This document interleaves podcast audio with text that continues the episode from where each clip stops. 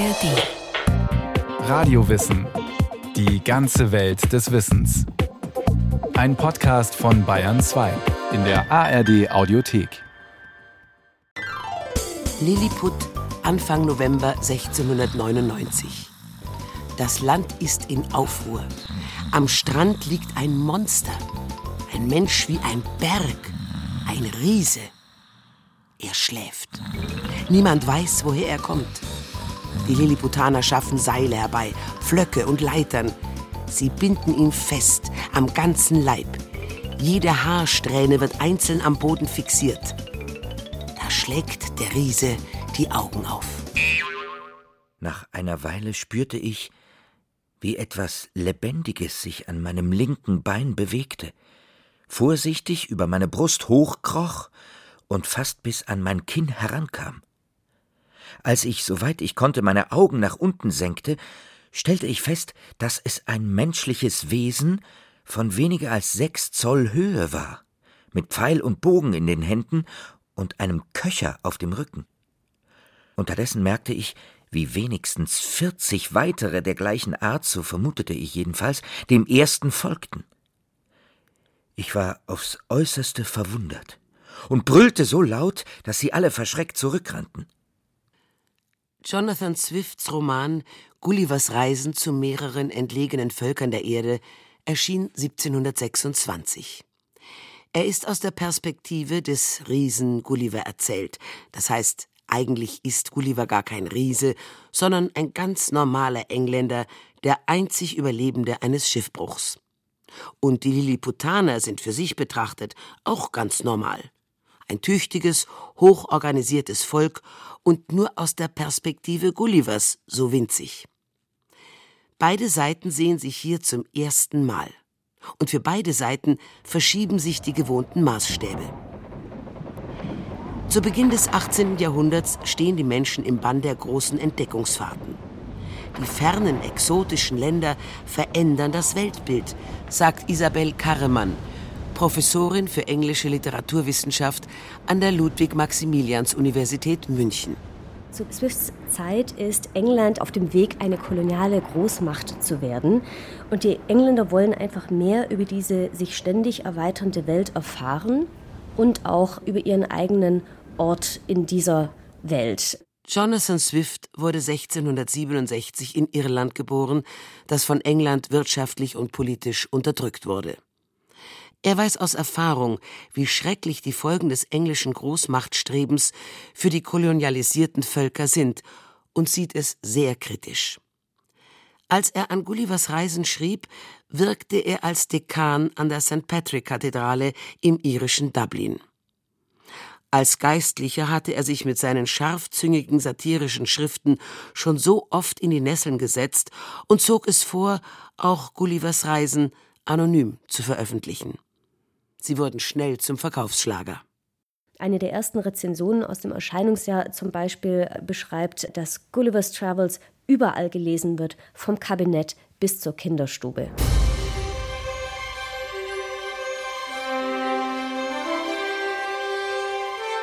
Gulliver ist ein Durchschnittsmann, der in der Fremde sein Glück sucht.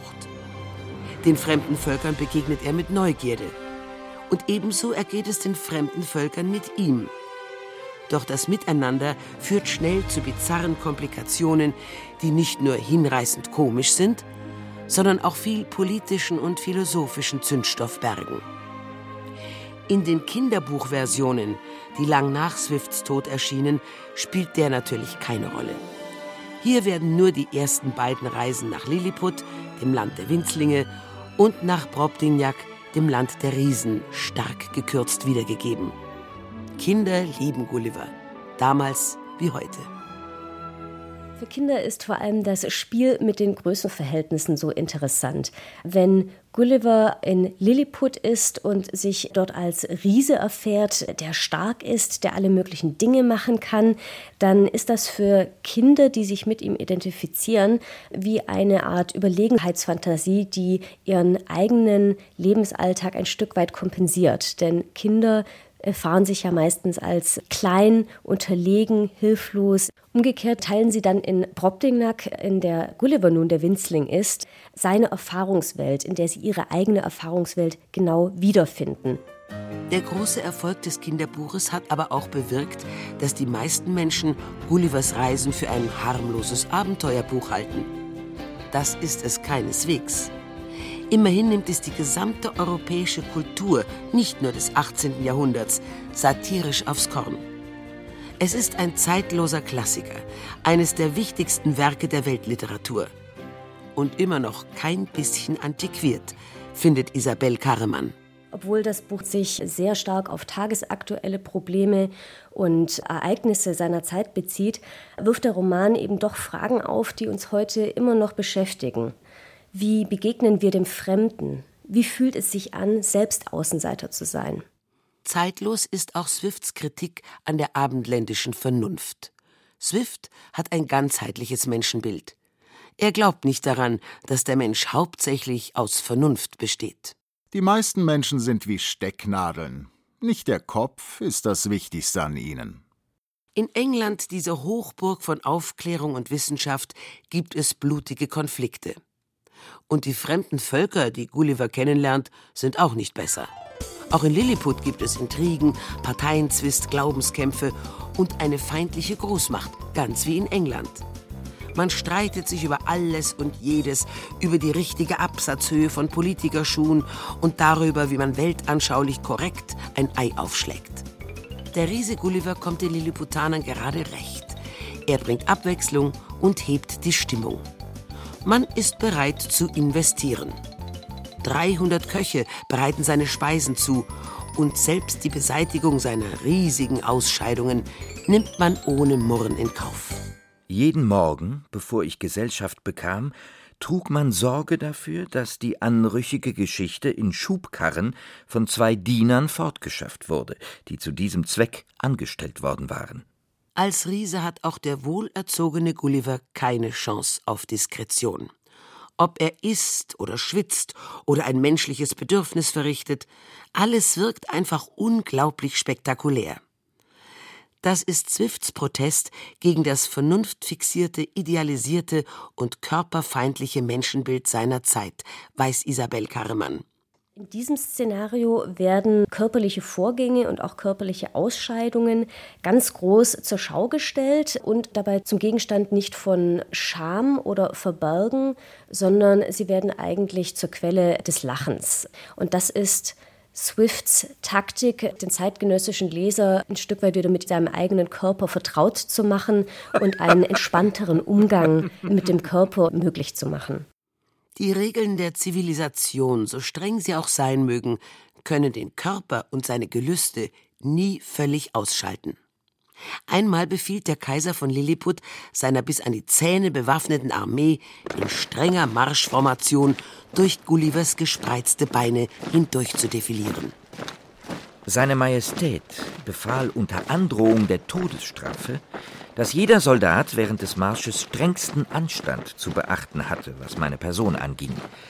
Das hielt jedoch einige der jüngeren Offiziere nicht davon ab, ihre Augen nach oben zu richten, als sie unter mir durchmarschierten. Um die Wahrheit zu sagen, meine Hosen waren zu diesem Zeitpunkt in einem so üblen Zustand, dass sie einigen Anlass zu Gelächter und Bewunderung boten. Gullivers gigantische Genitalien sind aber nicht nur lustig, sie sind auch nützlich. Als der Palast brennt, pinkelt er einfach in die Flammen und das Gebäude ist gerettet. Gulliver wird zum Helden von Lilliput. Auch beim Militär macht er sich beliebt, indem er der feindlichen Großmacht Blefuscu mal eben 50 Kriegsschiffe klaut. Doch unterschwellig wachsen die Integrationsprobleme. Es kommt zu Konflikten. Einflussreiche Leute halten Gulliver für ein Sicherheitsrisiko. Sie finden ihn zu schamlos oder zu teuer. Der Schatzkanzler legte dar, wie die Last meines Unterhalts die Staatskasse seiner Majestät in Schwierigkeiten gebracht habe und bald nicht mehr vertretbar sein werde.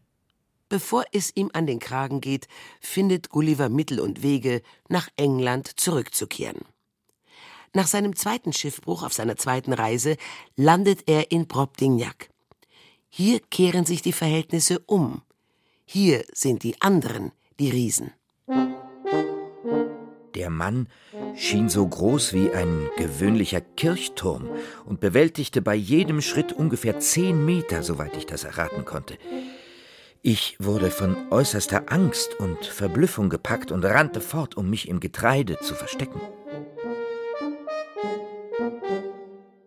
Auf Brobdingnack verändert sich das Bild noch mal ein Stück weit, wenn wir auf Lilliput einen entspannten Umgang mit dem Körper haben, wird der Körper auf Brobdingnack für Gulliver zur Quelle des Unbehagens. Das betrifft sowohl seinen eigenen Körper wie auch den Körper der Riesen. Er ist einfach ein Winzling, er fühlt sich verletzlich, er fühlt sich allen möglichen Gefahren ausgesetzt. So wird ihm sehr bewusst, dass sein Körper eben nicht überlegen ist und unangreifbar, sondern dass er einen verletzlichen menschlichen Körper hat. Die Menschen vom Brobdinjak behandeln Gulliver wie eine Puppe oder wie ein Haustier. Sie stecken ihn in tragbare Puppenhäuschen, schleppen ihn von Dorf zu Dorf und präsentieren ihn vor zahlendem Publikum, bis er vor Erschöpfung fast stirbt. Noch bedrohlicher ist Probdinjaks übermächtige Natur. Unterdessen ging plötzlich ein so heftiger Hagelschauer nieder, dass ich durch seine Gewalt sofort zu Boden geworfen wurde. Und als ich am Boden lag, schlugen die Hagelkörner so unbarmherzig auf meinen ganzen Körper ein, als ob ich mit Tennisbällen beworfen wurde. Man braucht sich über all dies nicht zu wundern, weil die Natur bei all ihrem Tun die gleichen Proportionen einhält und ein Hagelkorn ungefähr 1800 Mal so groß ist wie in Europa. Was ich aus Erfahrung bestätigen kann, denn ich war neugierig genug, sie zu wiegen und zu vermessen. Aber mit Vernunft, Willenskraft und Forscherdrang kommt Gulliver hier nicht weit. Jedes Schoßhündchen droht ihn zu zerfetzen, jeder Kuhfladen ihn zu verschlingen, und die Frauen, ach, die Frauen, die sind fast noch schlimmer als alles andere. Die hübscheste unter diesen Edelfräulein, ein vergnügliches, ausgelassenes Mädchen von 16 Jahren, setzte mich manchmal rittlings auf eine ihrer Brustwarzen und trieb viele andere Possen, doch wird der Leser entschuldigen, wenn ich nicht ins Einzelne gehe. Gulliver als Sexspielzeug. In Probdinjak drängt sich der weibliche Körper mit Macht in sein Blickfeld. Riesige Brüste umgeben ihn, wohin er schaut. Manchmal hängen Riesensäuglinge dran, manchmal sind sie von Krankheit zerfressen. Eine Frau war da, die einen Brustkrebs hatte, der auf ungeheure Größe angeschwollen war, voll von Löchern, in die ich zwei oder dreimal bequem hätte hineinkriechen und meinen Körper darin hätte verstecken können. Wenn Gulliver in Brobdingnack mit diesen riesengroßen Frauenkörpern konfrontiert ist, dann ist das wie die Rückkehr des Verdrängten. Er findet sich ausgesetzt einer überwältigenden Körperlichkeit, auch einer überwältigenden Sinnlichkeit. Das kann aber auch umschlagen in ein ganz furchterregendes Szenario, wenn Gulliver zum Beispiel die alte Bettlerin mit dem Brustkrebs sieht und an ihr ganz deutlich wird, dass der Körper dem Verfall, dem Altern und der Krankheit preisgegeben wird. Und die eigentlich erschreckende Einsicht dabei ist für Gulliver, dass er selbst seinem eigenen Körper nicht entkommen kann. Dass Gulliver aus Probdinjak je wieder wegkommt, ist reiner Zufall und einem Adler zu verdanken, der ihn packt und entführt. Die dritte Reise führt ihn auf eine fliegende Insel, Laputa, ein Wolkenkuckucksheim für weltfremde Wissenschaftler, eine groß angelegte Satire auf Wissenschaft und Geistesleben, aber wegen der vielen komplizierten Anspielungen nie so populär geworden wie die ersten beiden Reisen. Die vierte Reise hingegen hat für Furore gesorgt und für heftige Empörung. Denn hier spitzt Swift seinen Großangriff auf die menschliche Selbstüberschätzung drastisch zu. Im vierten Land herrschen die Pferde, in der Landessprache Owinims genannt weise und gerechte Pferde, die weder Geld noch Krieg, weder Lügen noch Ehebruch oder überhaupt irgendwelche Leidenschaften kennen. Blitzsaubere, makellose Geschöpfe, die den großen Traum der europäischen Aufklärung von Vernunft, Bestimmtheit und Tugend scheinbar mühelos verwirklicht haben. Im Gegensatz zu den Yahoos, die auch hier leben. Verdreckte, struppige, ekelhafte Kreaturen, Wesen zweiter Klasse. Sind es Tiere? Nein. Mein Entsetzen und mein Erstaunen lassen sich nicht beschreiben, bis ich an diesem erstaunlichen Tier eine vollkommene menschliche Gestalt bemerkte. Sein Gesicht war tatsächlich flach und breit, die Nase platt gedrückt, die Lippen wulstig und der Mund aufgerissen. Doch diese Unterschiede sind bei allen wilden Völkern weit verbreitet. Winnims in ihrer Tugendhaftigkeit und Vernunftbetontheit einerseits und die Yahoos in ihrer Kreatürlichkeit und Dummheit andererseits verkörpern die beiden Gegensätze von Geist und Körper, die im kartesianischen Menschenbild auseinandertreten. Damit verkörpern die Yahoos das Verworfene, all das, was nicht in dieses vernunftbetonte Menschenbild des 18. Jahrhunderts passt. Aber Swifts Botschaft ist, dass sie eigentlich uns Menschen verkörpern in unserer ganzen Kreatürlichkeit, auch in unserer Dummheit, unserer Gier und unserer Unvernunft, die aber eben zu uns als Menschen gehört. Die verachteten Yahoos leben entweder in der Wildnis oder angekettet in den Häusern der Pferde als ihre Sklaven. Die edlen Winnims denken sich überhaupt nichts dabei, sie schlecht zu behandeln. Yahoos sind eben keine Pferde und haben keinen Anspruch auf Pferdewürde. So wie in der Menschenwelt die Tiere keinen Anspruch auf Menschenwürde haben. Ebenso wenig wie die schwarzen Sklaven oder die Juden oder die Frauen oder die indigene Bevölkerung der kolonialisierten Länder. All diese unterdrückten, von der europäischen Zivilisation verachteten Seinsweisen verkörpern sich in den Yahoos, ebenso wie die Triebe und Gelüste, das Fremde im eigenen Inneren, das die Menschen an sich selbst nicht mögen und auf andere projizieren. Gulliver will am liebsten nichts mit ihnen zu tun haben. Viel lieber möchte er zu den Pferden gehören, die er sehr bewundert. Er beschließt, niemals mehr zu den Menschen zurückzukehren, sondern den Rest meiner Tage bei den bewunderungswürdigen Winnims, wo ich kein Vorbild und kein Ansporn zum Laster fand, in der Betrachtung und Übung jeglicher Tugend zu verbringen. Gulliver lernt die Pferdesprache, lernt zu traben wie ein Pferd und achtet auf seine Kleidung, die ihn von den wilden Yahoos unterscheidet. Trotzdem ist er ein Yahoo und bleibt ein Yahoo, und Pferde mögen keine Yahoos. Sicher, das Pferd, bei dem er wohnt, beginnt ihn interessant zu finden. Es unterhält sich sogar mit ihm und lernt etwas von ihm. Aber die große Mehrheit, die hat anderes im Sinn.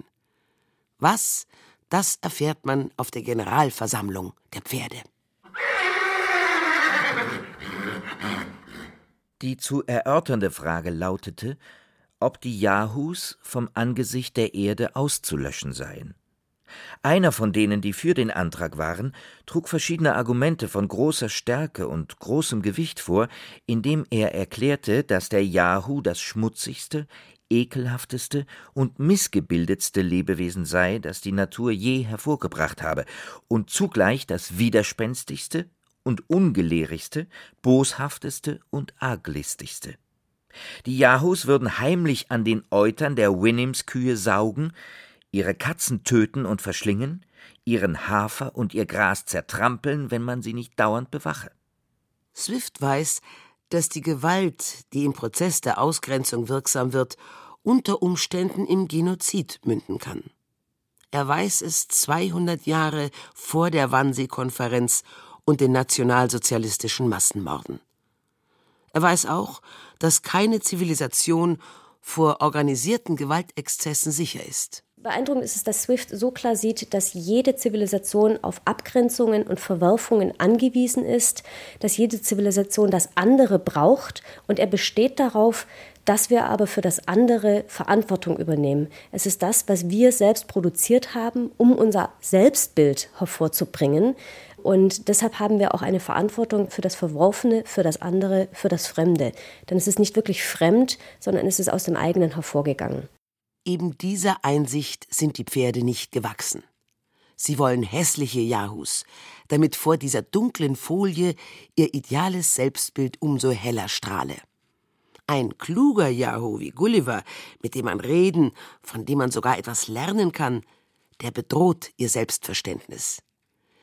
Gullivers Gastgeber, das Pferd, das ihn persönlich kennt, stößt bei seinen Artgenossen auf harsche Kritik. Man wisse, dass er häufig mit mir verkehre, als ob er Nutzen oder Vergnügen aus meiner Gesellschaft ziehe. Solche Übung vereinbare sich weder mit der Vernunft noch mit der Natur, noch sei sie etwas, was man zuvor bei ihm gehört habe. Im Klartext, Gulliver muss weg. Am Boden zerstört packt er seine Sachen. In England findet er sich überhaupt nicht mehr zurecht. Engländer sind auch nur Menschen, also Yahoos. Gulliver kann sie nicht mehr ertragen, geschweige denn lieben. Und auch sich selbst ist er fremd geworden. Er kauft sich ein paar Pferde und verbringt die meiste Zeit im Stall. Meine Pferde verstehen mich leidlich, und ich spreche mit ihnen wenigstens vier Stunden täglich. Sie kennen weder Zaumzeug noch Sattel, leben in gutem Einvernehmen mit mir und Freundschaft untereinander. Gulliver ist zum Menschenfeind geworden. Er hat seine Identität verloren, weil er nicht ertragen konnte, was ihm in der Fremde begegnet ist. Der fremde und unverstandene Teil seines eigenen Wesens und der menschlichen Natur. Er wird verrückt und selbst zum Gegenstand der Satire. Aber viele Leser erkannten das nicht. Sie verwechselten Gullivers Haltung mit der des Autors, tadelten ihn für seine Menschenverachtung. Swift hat diese Fehlinterpretation entschieden zurückgewiesen. Ich versichere, dass nicht ich letzten Endes die Menschen verabscheue. Ihr anderen seid es, die sie verabscheuen, weil ihr sie als vernünftige Kreaturen haben wollt und aus Enttäuschung aufgebracht seid. Ich habe diese Bestimmung immer abgelehnt und mir eine eigene gemacht. Die reine Vernunft, die reine Tugend, das reine Ideal gibt es nicht.